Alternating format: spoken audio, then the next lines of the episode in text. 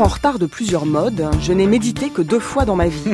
La première, c'était lors d'un cours collectif en entreprise. On s'était installé autour d'une table, en salle de réunion, dans l'obscurité, et la coach nous a guidés d'une voix suave. Elle nous a parlé de lâcher prise, de pleine conscience, tout ça. Enfin, j'imagine, hein, parce que perso, j'étais crevée, je me suis endormie tout de suite. La meilleure réunion de ma vie. La deuxième fois, c'était à un cours de yoga. J'avoue, c'était une drôle de lubie vu que je suis souple comme une barre de fer, mais j'étais super décidée à ouvrir mes chakras. J'ai hélas découvert à cette occasion que je n'en avais pas. Ni chakra, ni centre, rien. Je suis un vieux modèle, livré sans électronique, et je n'ai rien compris de ce qu'on me demandait. J'aurais adoré faire le vide. Mais j'étais pleine de moi, de mes problèmes, de mes filles, de ma vie, de mes factures, et de ma peur de flatuler en public dans la position du lotus. Je vous jure que c'est vrai. J'ai salué le soleil en serrant les fesses. On a connu plus zen. Je suis entourée de gens qui méditent. Je les envie en secret. Moi aussi, j'aspire à la paix. Moi aussi, je voudrais vivre l'instant présent au lieu de m'agiter intérieurement comme un poulet sans tête. J'y arrive parfois quand je regarde la mer. Autant vous dire que c'est pas gagné en région parisienne. Mais je réessayerai plus tard, quand j'aurai trouvé mon Yoda. Oui, je maîtriserai la force. Foi de Padawan. Une bonne tasse d'été. Il est déjà 9h là Marie Sauvion. Bah écoutez monsieur, je vous propose d'écouter la radio. Sur France Inter. Bonjour et bienvenue dans une bonne tasse d'été. Alors on ne jure plus que par elle, mais la connaît-on vraiment? On dit que la méditation permet de faire le vide, d'apaiser les enfants et les salariés, qu'elle transforme le cerveau et guérit du stress. Bref, on lui prête des, des pouvoirs euh, carrément irrésistibles, quasi magiques. Hein. Et alors ce matin, je vous propose de passer en revue nos idées reçues sur la méditation et sa pratique, avec des invités qui la pratiquent justement, mais peut-être d'une manière un peu plus rock'n'roll. La première s'appelle Betsy Paraïl Pézard. Bonjour. Bonjour. Alors vous êtes américaine, vous vivez en France et vous avez créé une entreprise de coaching en entreprise, c'est bien ça? Tout à fait. Euh, Bon. qui s'appelle Connection Leadership. D'accord. Et alors vous publiez chez Marabout un livre intitulé Méditer, c'est se rebeller, euh, où vous présentez votre vision de la punk mindfulness. Alors punk, il va falloir m'expliquer carrément. Pourquoi le punk Pourquoi le punk? il- alors, C'est une façon de décentrer. Euh, pour moi, la méditation, c'est une rencontre avec soi, avec euh, avec son corps, avec euh, avec euh, le monde. Euh, et euh, après, la mindfulness, pour moi, la façon que je l'ai compris, c'était une façon au lieu de mettre des petites doses de méditation par-ci par-là, de mettre sa vie à l'intérieur de la méditation et expérimenter la vie différemment. Et le punk, pour moi, c'est l'invitation à la liberté. Euh, c'est une liberté de d'influencer influencer sa vie dans la direction euh, qui nous correspond, euh, mais c'est aussi une liberté euh, de de s'engager, liberté de d'écouter ce qui se passe à l'intérieur de soi et de trouver un courage qu'on n'imaginait peut-être pas à l'intérieur de nous, courage qui a tout être humain, euh, une connexion à notre humanité. Ben voilà qui devrait plaire à votre voisin. Bonjour Fabrice Midal. Bonjour.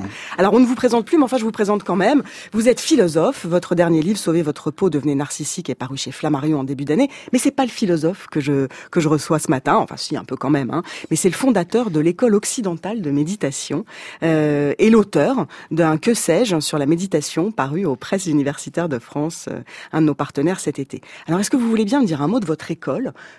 Elle existe depuis quand? Alors, j'ai fondé l'école occidentale de méditation il y a une quinzaine d'années, dans le souci de transmettre la méditation d'une manière euh, laïque, pédagogique et d'aider vraiment les gens à se, à se repérer. Et, et dans votre introduction, vous avez bien euh, montré les, les idées reçues qui nous empêchent de comprendre la méditation. La méditation ne vise pas à être zen, la méditation ne vise pas à nous calmer, et la méditation ne vise pas à nous vider la tête. Et d'ailleurs, qu'est-ce qu'on ferait quand notre tête sera vide Elle nous apprend à être présent, à nous rencontrer, à faire la paix avec nous, à rentrer à la maison, à pouvoir euh, mieux accueillir euh, notre existence, mieux accueillir ce qui se passe, mais aussi bien les moments agréables que les moments désagréables. Comme vous avez dit, euh, les factures comme les beaux moments. C'est changer profondément notre rapport à nous-mêmes. Donc au début, j'ai fondé, euh, j'ai fondé comme ça euh, l'école, et puis euh, elle a grandi. Et elle a comme particularité que nous sommes tous bénévoles. Euh, nous enseignons tous de manière bénévole. Moi, j'ai un métier par ailleurs. Je, suis éditeur et, et, et j'y enseigne de manière bénévole. Je trouvais que c'était, euh, ça donnait une certaine éthique à, à, à notre souci de, voilà, de, de transmettre la méditation. Et puis, on est centré sur, sur des, des stages dans lesquels on invite les gens à découvrir la pratique, à en faire l'expérience. On va y revenir longuement. Et enfin, j'ai le plaisir d'accueillir une habituée de l'émission. Bonjour Hélène Fresnel. Bonjour. Vous êtes journaliste à Psychologie Magazine, euh, l'un de nos partenaires de l'été. Euh, comment expliquez-vous l'intérêt des Français, l'intérêt grandissant des Français pour la méditation? Euh, Je pense que c'est un symptôme en fait d'une époque extrêmement anxiogène, insécurisante, et on a, on sent confusément qu'il faut qu'on s'arrête et qu'on prenne le temps. Et je pense que la méditation, c'est, c'est une incitation à la réflexion. C'est un, prendre le temps de s'arrêter et de regarder en soi et autour de soi ce qui se passe pour ensuite pouvoir agir. Alors comme chaque matin, je vous propose de commencer par une petite virée hors les murs pour écouter les avis variés de nos piétons de Paris. C'est quoi pour vous euh, la méditation C'est penser à rien du tout, c'est le vide total lâcher prise euh, Je sais pas, faire le vide de l'esprit, je sais pas. La méditation, c'est rester au calme. C'est des moments de tranquillité. Ouais, se concentrer sur soi-même, intérieur, enfin, oublier tout ce qui se passe autour et avoir une concentration que sur soi et sur ses besoins, sur ses envies, ce genre de choses. C'est prendre conscience de soi. C'est un travail intérieur euh, pour euh, bah, prendre conscience de soi, de son corps et euh, trouver une paix intérieure. Est-ce que euh, vous méditez, vous? J'essaye, oui, je, dirais que oui, mais pas assez. Je marche, une forme de méditation. Euh, j'ai pratiqué le yoga, mais pas vraiment euh, intensément, on va dire. Pour la concentration, pour être plus concentré à l'école et plus rassuré, etc parce que j'ai des gros problèmes de stress. Le fait d'être tout seul et de, rester concentré, de ne pas se focaliser sur quelque chose, de laisser passer toutes les pensées, c'est à un moment donné on, fait une fixette sur quelque chose et ça casse tout. Voilà. C'est dur, c'est pas, c'est pas facile, hein. c'est assez compliqué la méditation. Je suis pas assez organisé pour le faire, mais... J'essaye, j'essaye, mais euh, pour l'instant j'arrive à 3-4 minutes, j'arrive pas à aller plus loin que ça. En, seul, hein, en méditation euh, pas guidée. Enfin, j'ai vu qu'il y avait pas mal de, de, blogs sur la méditation ou même des applications qui se développent autour de ce sujet. Mais après, c'est pas un truc je me sens particulièrement de, le faire. Quand il n'y a pas de bruit, il n'y a pas de musique très forte, il n'y a pas de gens qui, qui crient. Alors la méditation, c'est le calme, c'est la concentration, c'est se connaître soi-même, faire un travail intérieur.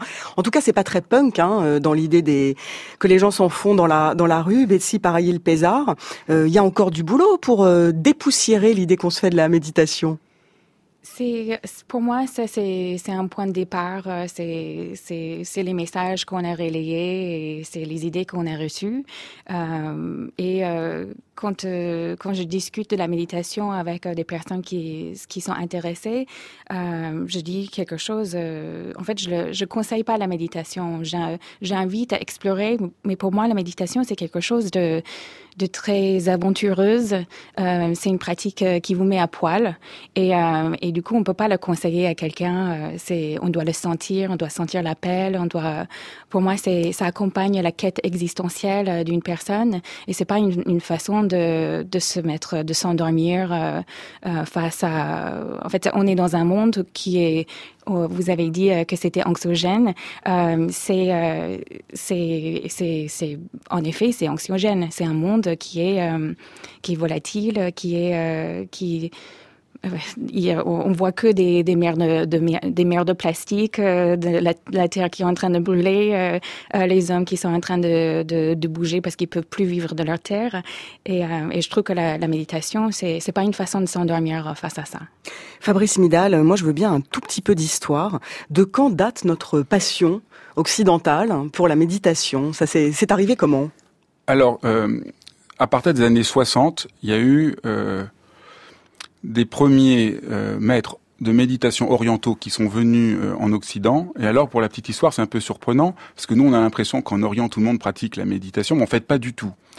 En Orient, euh, ceux qui ont déjà été ont vu qu'il y a beaucoup de rituels. Vous allez dans les temples, on fait des rituels, mais la méditation avait quasiment disparu. Et au même moment, au Japon, au Tibet, en Asie du Sud-Est, certaines, certaines personnes se sont dit, il nous faut revenir à l'expérience de la méditation et, sortir de ce bouddhisme euh, qui s'est euh, fossilisé sur des rituels et qui n'est pas en phase avec les souffrances du peuple. Et euh, aussi bien euh, Thich en Asie du Sud-Est, Shogam Trungpa dans le monde tibétain, Shunryu Suzuki au Japon, ont pensé qu'en allant en Occident, ils auraient peut-être une chance, ou ils ont été un peu forcés aussi pour des raisons politiques, il y avait une chance peut-être de transmettre une méditation que les orientaux, auxquels les, orientaux ne s'intéressaient plus. Quand ils sont venus, c'est surtout la première génération des hippies qui se sont intéressés à la méditation. Donc ça n'avait pas du tout le côté aujourd'hui. Aujourd'hui, la méditation, c'est un peu, euh, il y a un côté un peu euh, bobo pour être calme, zen, détendu, plus efficace. Plus efficace pourquoi? Enfin, ça pose beaucoup de problèmes éthiques. Tandis que euh, d'abord dans les années 60, c'était vraiment une, idée qui avait une révolution dans la pratique de la méditation. Et, je crois que c'est comme ça que ça que ça a commencé. Les thérapeutes en Occident ont été complètement étonnés de découvrir qu'il y avait une forme de méditation qui aidait les gens à travailler avec leur souffrance sans être religieuse. Donc je crois que c'est un peu comme ça que ça a commencé. Une bonne tasse d'été médite dans la joie jusqu'à 10h. On attend vos réactions sur l'appli France Inter et sur Twitter, hashtag tasse d'été.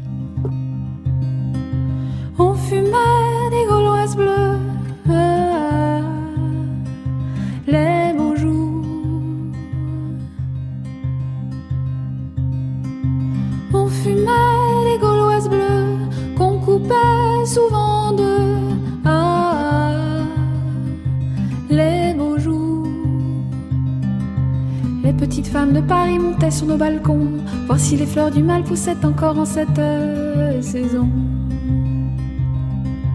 Au café du bas de laine, parfois je voyais Verlaine. Ah, les beaux jours. Et Rimbaud qui voyageait au-dessus des printemps, nous disait du haut de ces nuages d'où venait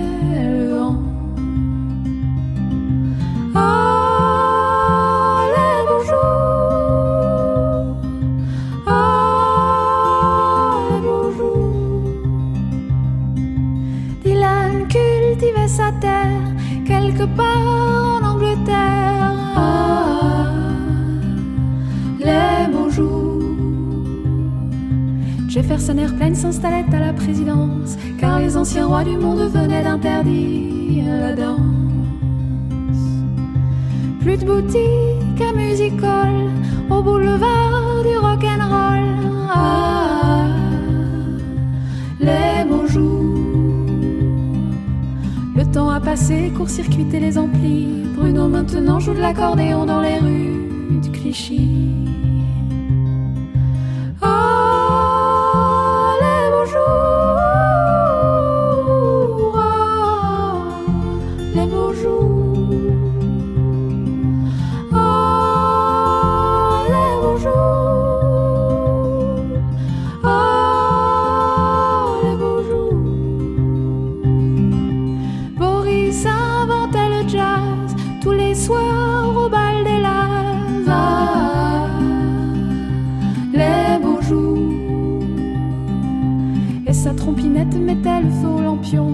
Duke Ellington arrivait juste à temps pour la révolution. On fumait des gauloises bleues qu'on coupait souvent de ah, les beaux jours. Les petites femmes de Paris montaient sur nos balcons, voir si les fleurs du mal poussaient encore en cette saison.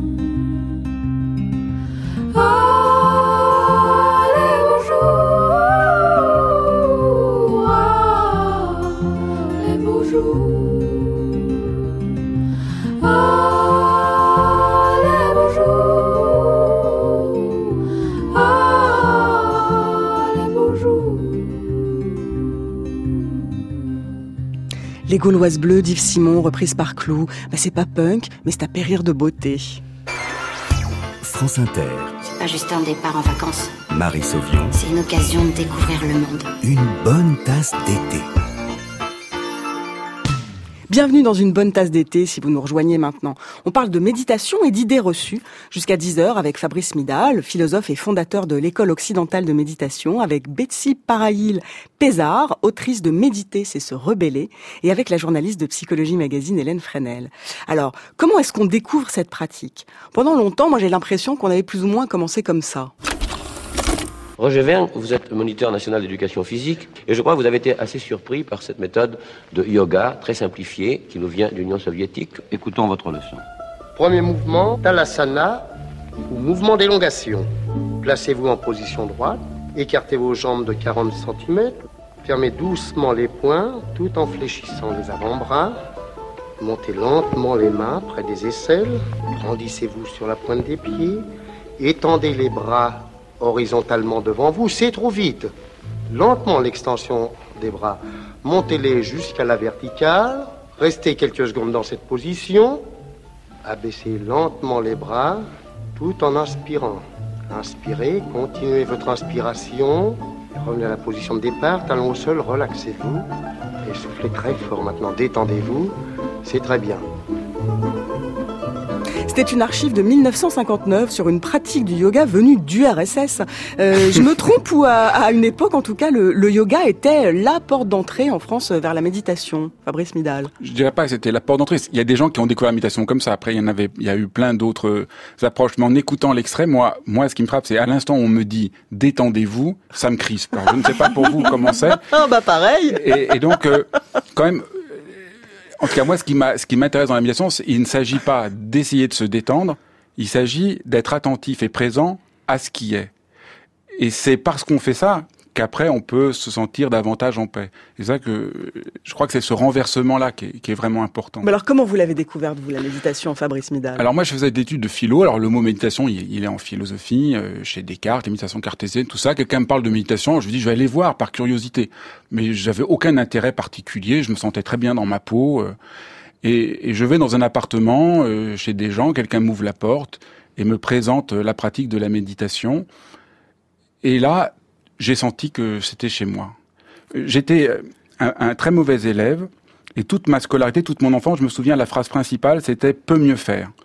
Je me sentais tout le temps qu'il y avait quelque chose qui n'allait pas en moi. Euh, euh, avec ça se passait pas très bien avec mes parents, ça se passait pas très bien à l'école. J'avais toujours le sentiment d'être en inadéquation avec la vie, d'être un peu euh, le vilain petit canard. Et quand j'ai pratiqué, alors j'ai eu beaucoup de chance parce que j'ai pas eu ce, cette méditation, il faut se calmer tout ça, l'invitation que j'ai eue par quelqu'un que, que je savais pas alors, qui était quelqu'un très très engagé dans la méditation, qui s'appelait Francisco Varela, qui était un très grand neuroscientifique, c'était de juste être ouvert à ce qui se passe. Et là, j'ai senti que j'avais le droit d'être comme j'étais. Et c'est la première fois de ma vie où j'ai eu le droit d'être exactement comme je suis. Confus, perdu, hypersensible, et que ça ne posait plus de problème. Et, et je me suis euh, complètement euh, engagé dedans. Alors à l'époque, j'aurais pas dit ce que j'ai dit après que pour moi le cœur de la c'est foutez-vous la paix.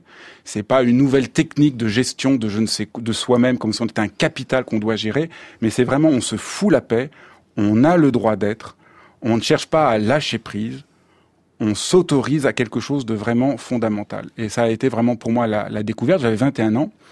Et après, je m'y suis engagé euh, intensément. J'ai fait beaucoup de retraites. Euh, j'ai étudié avec différents maîtres de différentes traditions. Il y a toujours des maîtres?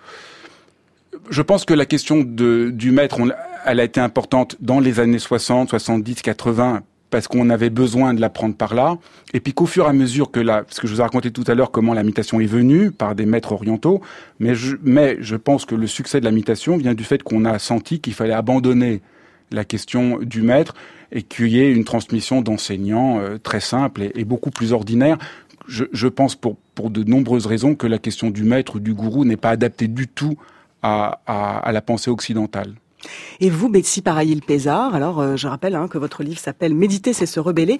Vous venez d'où aux États-Unis? C'est quoi votre histoire? Je viens du Minnesota. Je, suis née et j'ai grandi dans le Minnesota, qui est euh, dans la région des Grands Lacs. Euh, et, j'ai quitté les États-Unis. J'avais, j'ai fait mes études là-bas. J'ai quitté, j'avais 21 ans. J'ai vécu en Norvège, à Oslo. Après, j'ai vécu en France. pendant, ça fait depuis 2001 que je suis en France.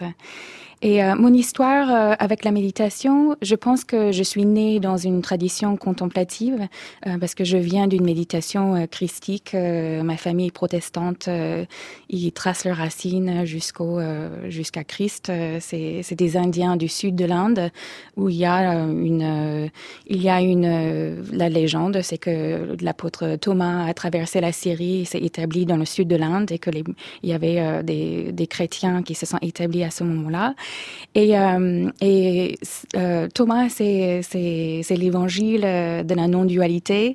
Et il y a une forme de, de, de présence qui se pratique pendant des, des services et 1h30 de silence. Et j'ai grandi dans cette tradition. Et par la suite, j'ai, j'ai quitté ces racines religieuses.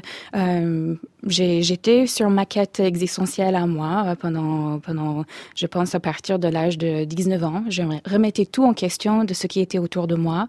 J'ai quitté les États-Unis avec une conviction intuitive que euh, ce pays ne pouvait pas perdurer euh, euh, de la façon qu'elle était en train de se conduire. C'était étrange parce que les années 90, c'était un moment prospère de, de l'histoire et, euh, et j'ai été entourée de personnes qui étaient, qui, qui étaient euh, qui avait beaucoup de, de, spiritualité, qui était très éduqué, qui était très privilégié. Et je trouvais qu'ils n'avaient pas d'intérêt euh, pour euh, ce qui se passait dans les mondes qui n'étaient pas les leurs. Et pour moi, la méditation, la mindfulness, euh, c'est une façon de s'engager dans la vie, mais pas uniquement dans son petit cercle, mais euh, dans la société plus large. Qui sont les, les grands leaders, les grands maîtres de la, de la méditation euh, aujourd'hui en France? Il y a, Je pense à Mathieu Ricard, euh, je pense à Christophe André, par exemple, Hélène Fresnel. Euh, oui, il y, a, Christophe André, effectivement, qui... Moi, j'ai découvert vraiment... enfin j'ai commencé à y penser à la méditation grâce à un entretien que j'ai fait avec lui sur la sérénité. Et Christophe, en plus, il a un regard aujourd'hui très, je trouve, très juste euh, sur la méditation, sur euh, ses, ses, éventuelles dérives et aussi sur euh, ce qu'elle peut, ce qu'elle ne, ce qu'elle ne peut pas. Euh, voilà, il y a, y, a, y a, en fait dans la méditation, le, la, on l'entendait aussi dans le dans le micro trottoir. Euh, on a l'impression que c'est quelque chose de très technique, ça s'est technicisé et euh, c'est devenu quelque chose de très scientifique, ben on, on, on validé même, scientifiquement oui. en quelque sorte. On, Mais parle je, même je trouve que c'est ces... dommage en fait, c'est dommage de, de l'envisager uniquement sous sous sous cette sous cet angle-là. Méditer, c'est en quelque sorte s'arrêter et réfléchir en fait. Si, et aussi au départ, c'est quand même quelque chose de lié à la spiritualité. Parce qu'on parle beaucoup effectivement de ces effets euh, sur la santé, hein, les effets de la méditation. Mhm. Mm -hmm. Ça transforme le cerveau, d'après les, les, études qu'on lit. Alors ça, ça fait quoi d'autre sur la santé? Parce que ça a l'air d'être un remède miracle un peu aujourd'hui. D'abord, c'est difficile parce que plus on veut, on dit ça fait ça, plus on restreint la méditation. Au fond, la méditation, c'est je me fous la paix, j'essaye d'être présent à ce qui se passe, et ça va être très différent pour les uns les autres. Moi, je vois des gens qui pratiquent ils ont euh, besoin de s'apaiser. Il faudrait faire la différence entre se calmer et s'apaiser. Moi, je trouve que je suis un peu suspect de la manière dont il faudrait calmer tout le monde, calmer les enfants. Moi, je trouve ça tout à fait inquiétant. Apaiser, c'est quand même pas la même chose. Mais il y a des gens, ils ont besoin d'avoir plus de courage. Il y a des gens, ils ont besoin d'avoir plus d'allant. Il y a des gens, ils ont besoin euh, de toucher leur cœur. Il y a des gens, ils ont donc la manière dont cet acte très simple de revenir au moment présent et d'être attentif à tout ce qui se passe, à revenir à nos sensations corporelles, à être davantage ouvert au monde, peut emmener à des, à des, à des différences très, euh, très diverses. Une des choses aussi que la méditation apprend, c'est à mieux écouter. Donc, dans, dans le micro-trottoir, on a l'impression que la méditation, c'est être centré sur soi. Ouais. En fait, pas du tout. La méditation, c'est apprendre à mieux écouter, à mieux écouter ce qui se passe, à mieux écouter les autres. Donc, il y a des gens qui euh, méditent et puis d'un seul coup, ils se rendent compte qu'ils n'ont jamais écouté leurs conjoints et leurs enfants et que ça, ça les aide à ne pas anticiper ce qu'ils vont dire, mais à prendre ce risque-là. On est des fous, on est des punks, on est au bord de méditer dans une bonne tasse d'été.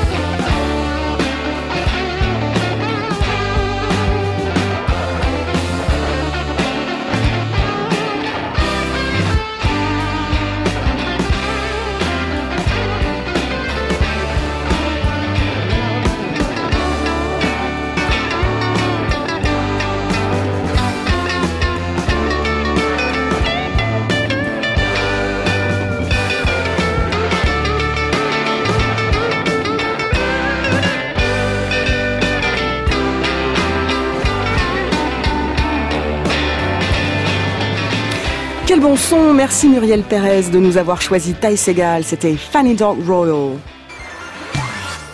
France Inter, Marie Sauvion. J'ai l'impression que les vacances vont enfin commencer. Vous reprendrez bien une bonne tasse d'été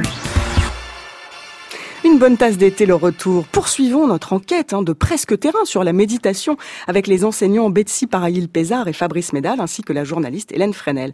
Maintenant qu'on sait à peu près pourquoi on médite, essayons de comprendre comment. J'ai mis le réveil à sonner pour 8 heures. Ça va? C'est pas trop tôt? Qu'est-ce que tu fous? Je méditais.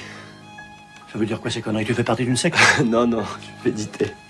Je méditais, je méditais. Tu bouges plus, t'as les yeux ouverts qui fixent mon cul. Ça veut dire quoi méditer? Bah, Pour être simple, c'est trouver l'espace entre deux pensées. Ça te fait vraiment quelque chose? Euh, Oui, c'est un moment particulier. Faut le vivre, hein, c'est tout. Et même, même si je crois que c'est des conneries, tu pourrais peut-être m'apprendre. Tu veux rentrer dans ma secte Arrête tes conneries. D'accord. En fait, c'est simple.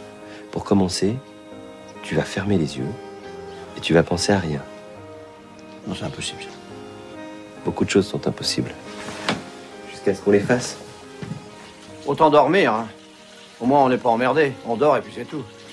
On cherche pas comment faire pour dormir. D'ailleurs, si ça se trouve, tu dors quand tu médites. C'était Daniel Prévost découvrant Serge Azanavicius en pleine méditation dans le soleil au-dessus des nuages d'Éric Leroc. Alors, comment vous pratiquez les uns les autres? Qui commence? Betsy Pareil-Pézard, c'est quoi la base? Vous parlez de la respiration.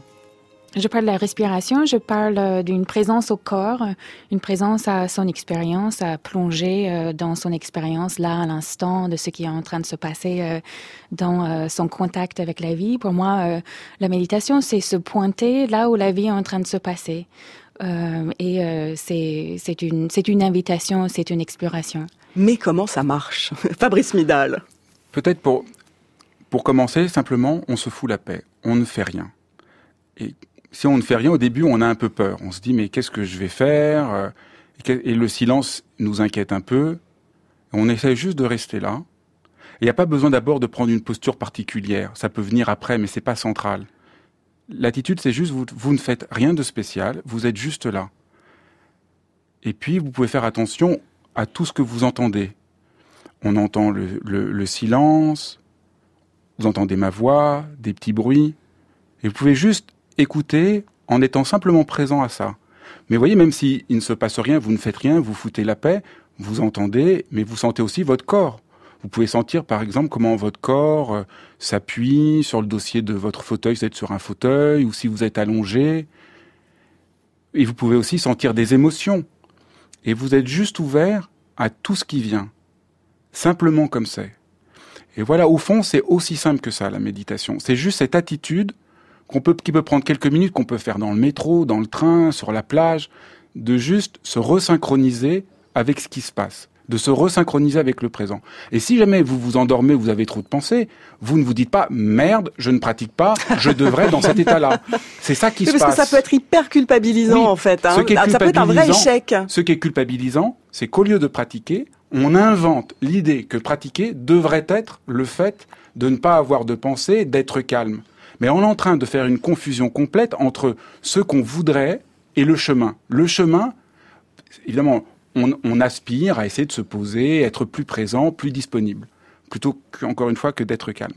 Mais le chemin, c'est surtout d'être juste doux, attentif, présent à ce que l'on vit. Et donc si vous vous endormez, vous vous endormez. Si vous avez des émotions, vous avez des émotions. Si la méditation était rentrée dans une sorte de bulle calme, vous allez sortir après et alors tout va vous énerver parce que votre calme va disparaître. Mais si à l'inverse, vous apprenez à travailler avec tout ce qui se passe, alors votre vie, vous devenez beaucoup plus flexible. La qualité profonde de la méditation, c'est la flexibilité. Hélène Freneld, ce de Psychologie Magazine. Ce n'est ni un devoir ni une obligation, la méditation. Voilà, c'est quelque chose euh, qu'on peut faire le matin, on se réveille, on fait euh, ce qu'ils appellent techniquement le body scan, c'est-à-dire on, regarde comment on se sent, on, regarde les parties du corps, comment comment ça va, voilà, tout simplement comment son corps va. Ensuite, on peut se lever, s'asseoir tranquillement euh, et, et, et justement observer ses pensées. C'est un état d'observation, un état de contemplation. On est attentif à soi, et on est attentif aussi à tout ce qui se passe autour de nous. Qu'est-ce qu'on entend, ce que, disait Fabrice, le bruit des oiseaux, euh, euh, le camion poubelle qui passe en bas de la, rue. Voilà, c'est une ouverture à soi et au monde. On peut faire ça le matin pour se réveiller. Et puis après, on peut mettre de l'intentionnalité Ensuite, après avoir éprouvé ces choses, on peut dire ben, aujourd'hui, tiens, euh, qu'ai-je envie de faire de, de, de Quels sont euh, J'ai envie de, si on a envie de d'être dans l'altruisme ou dans la bienveillance ou euh, ce que dit Mathieu Ricard, par exemple, ça, ça c'est on peut on peut aussi euh, mettre de l'intentionnalité dans sa méditation. Voilà. C'est mais c'est juste un moment de silence et de retour à soi, un moment de contemplation et d'observer les choses sans vouloir agir sur les choses. Betsy Pareil-Pézard, vous dites que ça peut rabibocher avec son corps, par exemple, la méditation, et lutter contre les dictats euh, du jeunisme, de la voilà, de la, de la, que la société euh, nous impose. Oui, je trouve qu'il y a une euh, façon de, de voir le corps qui est très punk dans la mindfulness, c'est que euh, au lieu de le voir d'après son utilité, d'après de le voir pour sa beauté, on va juste être présent à ce corps et, et s'émerveiller devant euh, devant son existence, devant sa, façon euh, euh, d'être là à l'instant. Et, c'est une façon de, s'incarner, d'être là. On, est, on est beaucoup dans nos têtes, on est beaucoup dans, dans, les, dans, les, dans le fil des pensées et, et on est très peu incarné. Et je pense qu'une partie de notre mal-être ambiant, ça vient du fait qu'on n'est pas là à l'instant dans nos corps. Alors comme tous les matins, on s'est amusé à faire un petit montage de musique. Vous nous direz ce que vous en pensez après. Yoga is as yoga does. There's no in between. You're either with it on the ball or you've blown the scene.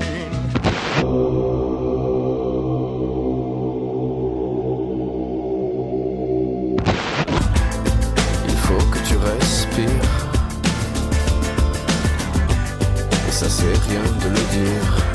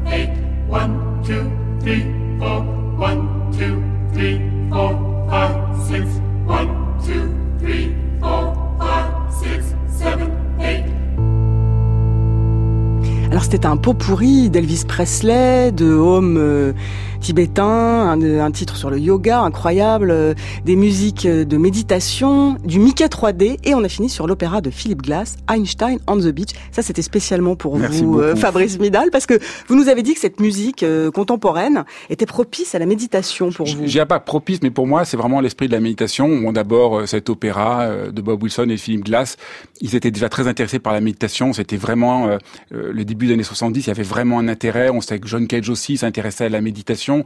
Il y avait l'idée de retrouver un rapport au silence, peut-être à... Et, pour moi, euh, beaucoup plus que ces musiques euh, qu'on a qu'on a entendues un peu un peu un peu niaises où il faut faire le vide et se calmer. Je, trouve que euh, cette musique de Philippe Glass, pour moi, elle est pleine de joie, de détente, de confiance.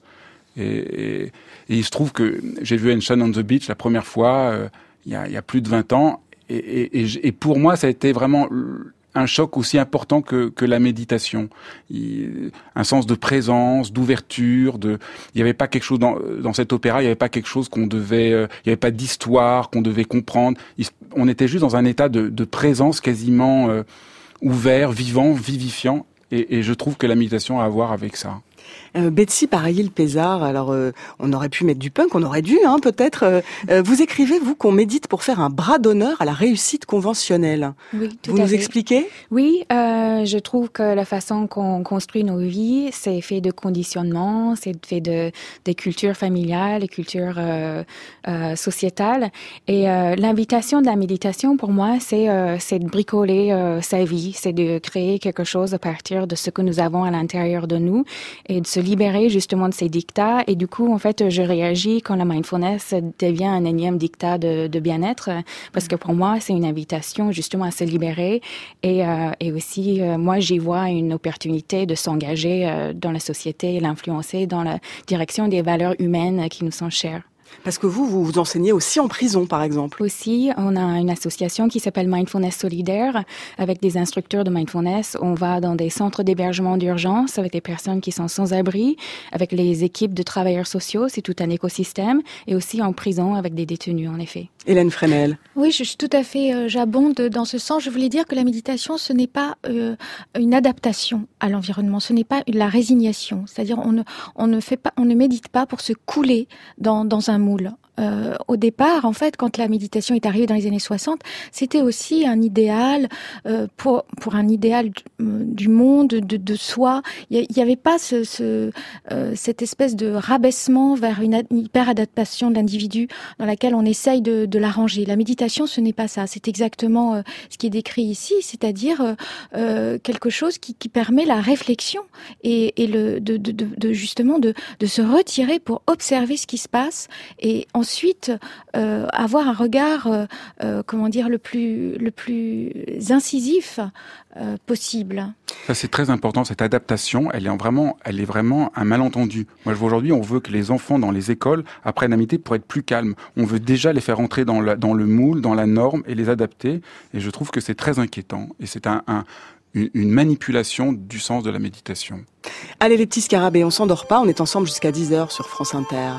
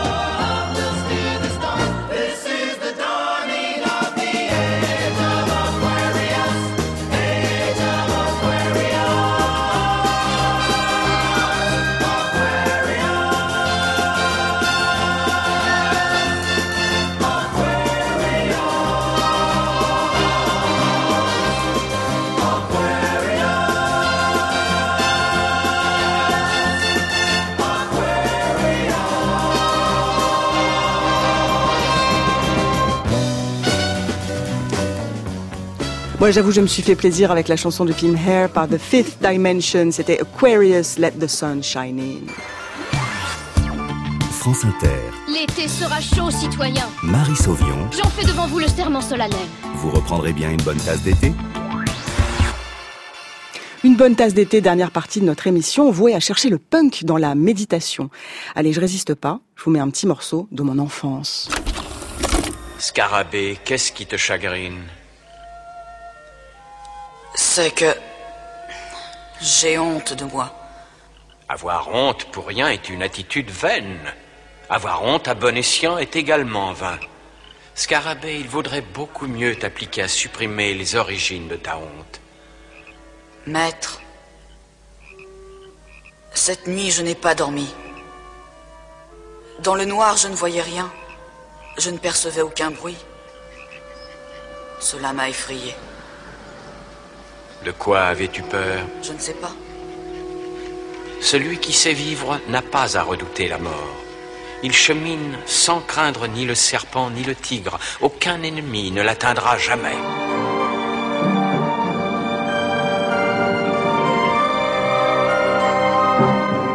Cette musique, et j'en chialerais. C'était la série Kung Fu, bien sûr, avec euh, David Maradine.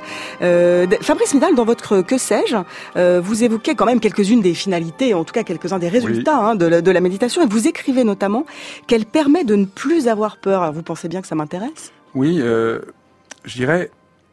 Enfin, le, au fond, le cœur de ce qu'on essaie de montrer, c'est qu'est-ce qu'on fait par rapport à la peur, à la souffrance? Et donc, il y a tout un courant aujourd'hui qui essaie de nous dire, essayons de nous calmer et tout ira bien. Et, ce qu'on essaie de dire, c'est ça marche pas du tout. C'est une vraie erreur. Si vous avez peur, il faut ah, apprivoiser votre peur. Moi, euh, mon, filleul, il avait peur qu'il y ait un loup sous son lit. Je vais pas dire, mais tu, c'est complètement irrationnel. Il n'y a pas de loup sur le lit. Je lui dis, ah bon, il est comment? Et en parlant du loup, il a fini par ne plus en avoir peur. Alors, il est comment? Le loup, il a des grandes oreilles, etc. On comprend très bien avec un enfant que la manière d'aider à surmonter la peur, c'est de pouvoir être accompagné suffisamment pour la rencontrer, l'approcher, pour la, pour la transformer. Et quand on est adulte, on oublie ça, avec tout ce discours sur le bien-être qui est complètement niais. Et donc la méditation, ça nous aide, puisqu'on développe de la présence à ce qui est sans jugement, cette attitude que j'appelle foutez-vous la paix, on est présent à ce qui est sans jugement, donc on rencontre sa peur avec suffisamment de, de courage pour la, euh, la dépasser. Donc il ne s'agit pas qu'on n'aura plus jamais peur, mais on n'a plus peur de la peur. Et le vrai problème, c'est pas d'avoir peur, c'est d'avoir peur de la peur. Et je crois que c'est ça qui est vraiment le, le peut-être le cœur de l'expérience méditative. Hélène Fresnel, est-ce qu'il y a des convergences entre la, la, psychanalyse et la méditation ou pas du tout? Il y a une psychanalyste qui travaille avec la, la méditation, euh, mais sinon non. Moi, le, je crois que oui. En fait, il y, y en a pas dans la réalité. En fait, ce qui s'est passé, c'est que euh, la méditation a été en quelque sorte un peu captée euh, par les thérapies cognitivo-comportementales. Et là, à ce moment-là, la psychanalyse en était éloignée. Mais euh, sur le fond, il n'y a pas du tout d'incompatibilité. Euh, il est tout à fait possible de méditer et aussi d'être en analyse, d'être intéressé par la psychanalyse, de s'intéresser à ce qui sous-tend nos désirs, à nos désirs profonds. Je ne vois pas en quoi ce serait contradictoire. Au contraire. Les, Fabrice Midal, les gens qui viennent faire vos stages, ils vous demandent quoi quand ils arrivent D'abord, qui sont ces gens D'abord, il y a toutes sortes de gens. Euh, il y a des, il y a tous les âges. Bon, après, moi, dans l'école, comme j'ai un discours aussi euh, assez punk, puisque j'ai beaucoup dénoncé le, le, le culte du bien-être et tout ça, j'ai beaucoup de jeunes qui viennent. Donc, c'est un peu différent. Je pense que la population des gens qui, qui pratiquent en général est, est, un peu plus âgée. Donc chez moi, il y a beaucoup, beaucoup de, de, gens jeunes. Donc il y a des gens qui viennent parce qu'ils veulent donner un sens à leur vie. Il y en a qui sont curieux, mais il y en a aussi qui souffrent et qui veulent trouver un apaisement à leur souffrance. Donc je pense qu'il y a des, des, des enjeux extrêmement différents avec cette chose extraordinaire. C'est il y a un moyen tout simple qui ne crée pas d'accoutumance, qui peut vous aider à transformer votre existence. Alors c'est vraiment quand même assez extraordinaire. Donc beaucoup de gens viennent parce que c'est juste tellement, tellement extraordinaire. Et l'autre chose, c'est que c'est extrêmement simple. C'est pas facile, on, l'a vu, mais c'est extrêmement simple. Il n'y a pas de trucs compliqués, il n'y a pas besoin de faire de rituels, il n'y a pas besoin d'avoir des compétences particulières. Euh, et donc, je crois que le fait que ce soit à la fois très simple et que ça euh, agit en profondeur intéresse énormément de, énormément de, de, gens. Et, et dans l'école, on le fait surtout à travers trois stages qui forment les gens à la méditation. Le premier, c'est sur la pleine présence. Pour plein de raisons, je pense que la traduction de mindfulness par pleine conscience est un non-sens complet Ouais. parce que il ne s'agit pas d'être dans une attitude de pleine conscience parce que la conscience, elle est réflexive. Donc, il ne s'agit pas que je prenne conscience de tout. Il ne s'agit pas que je marche en étant conscient que je marche, ce qui serait quand même assez euh, claustrophobique. Il s'agit d'être présent à ce qu'on fait. Le deuxième stage, j'essaie de, de travailler sur le fait que la méditation donne confiance. Et je crois qu'on n'insiste pas assez là-dessus, mais ça rejoint votre question sur la peur. Dans le deuxième stage, on essaie de montrer aux gens comment la méditation, cette attitude, donne confiance. Et le troisième, on aide à travailler avec les émotions en développant de la bienveillance parce qu'on sait aujourd'hui que la méditation a beaucoup d'impact pour une sorte de régulation émotionnelle, nous aider à rencontrer nos émotions, à avoir moins honte de nos émotions, à savoir un peu mieux ce que nous sommes, à rencontrer notre vrai désir. Et donc, voilà un peu la formation. Et, ça donne une formation assez solide qui permet aux gens d'avoir vraiment les bases et de comprendre le sens de la pratique de la méditation. Je crois qu'il y a aussi une chose qu'il faut dire, c'est que la méditation ne la transmet pas aujourd'hui comme il y a 10 ou 20 ans. On a beau, on travaille beaucoup et, les anglo-saxons ici ont beaucoup travaillé, euh, et, par exemple aujourd'hui, je pense que on aime bien quand on pratique la méditation comprendre ce qu'on fait. Donc par moi, je n'enseigne plus la méditation comme il y a dix ans. J'essaie de donner beaucoup plus de d'explications pour que les gens comprennent comment, pourquoi, parce que nous, on aime bien comprendre et je trouve que c'est que c'est sain. Vous aussi, euh, Betsy Baraïl-Pézard Oui, euh, c'est vrai que moi, je partage la méditation en entreprise et euh, je commence par les neurosciences parce que je trouve qu'on a besoin de, faire un lien avec, avec notre physiologie, avec ce qui est en train de se passer à l'intérieur de nous. Après, toujours avec, avec une, un peu de vigilance parce qu'on est encore au début de nos découvertes au niveau scientifique. mais je trouve qu'en entreprise, il y a cette peur que j'ai entendue souvent que qu'est-ce que la méditation fait dans l'entreprise. Oui, parce qu'on on, se demande tous si c'est pas un peu pour endormir les salariés, pour oui, être honnête, hein, ou pour les rendre archi productifs. Tout à fait. J'entends les gens réagir contre cette idée que ce serait pour l'efficacité, euh, mais pour moi c'est le point de départ. Si, euh, si l'entreprise le fait rentrer parce que eux ils imaginent quelque chose, pour moi c'est aux instructeurs de, de clarifier. Et, euh, et je me dis pourquoi pas pourquoi est-ce que l'entreprise ne devrait pas être un lieu d'humanité de connexion? Euh, Je pense que c'est euh, c'est une, invitation à ça. Et, euh, on a, c'est comme Fabrice Midal dit qu'il accueille des personnes qui viennent avec parce qu'ils ont une souffrance qu'ils aimeraient soulager. Pour moi, en fait, quelqu'un qui vient avec un désir fou de, d'efficacité, ça me dérange pas. En fait, c'est le point de départ qui fait que la personne est attirée vers la mindfulness. Hélène Fresnel. Moi, je pense que c'est quand même quelque chose de très intime. C'est une pratique intime, c'est la vie de l'esprit, c'est la vie de l'âme.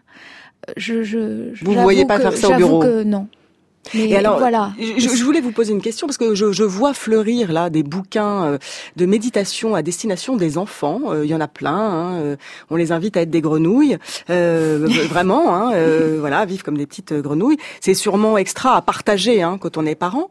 Mais est-ce est que est-ce que tout ça vous vous interpelle, comme on disait dans les années 80 Point trop n'en faut. Hein. Les, les, enfants, d'abord, ils méditent naturellement. Euh, ils se focalisent naturellement sur des choses. Vous les voyez par exemple quand ils observent euh, des colonies de fourmis, ils sont capables d'observer des colonies de fourmis pendant des heures. Donc ils sont capables de euh, méditer tout seuls. Après, oui, pourquoi pas, pourquoi pas les, mais pas dans, un, dans ce que dénonçait Fabrice, c'était dans un objectif de les calmer, de les, de les, de les brider. Voilà. On peut pas d'un côté les, les, les exciter avec les écrans et, et en même temps leur dire calme-toi, on va te faire méditer. Voilà. Une bonne tasse d'été, c'est déjà fini. Il est temps de dire au revoir à mes invités. Merci Hélène Fresnel de Psychologie Magazine. Merci, Merci Betsy Paraïl-Pézard. Je rappelle le titre de votre livre, Méditer, c'est se rebeller. Merci Il est paru chez Marabout. Merci Fabrice Midal, fondateur de l'école occidentale de méditation et auteur de, du Que sais-je la méditation au PUF. Et, et vous êtes producteur sur France Culture tous les dimanches de l'été à midi. Voilà, de Narcisse accusé non coupable. Tous les dimanches midi, je fais cette émission à France Culture pour essayer de montrer que Narcisse est un mythe extraordinaire que nous avons besoin de réentendre.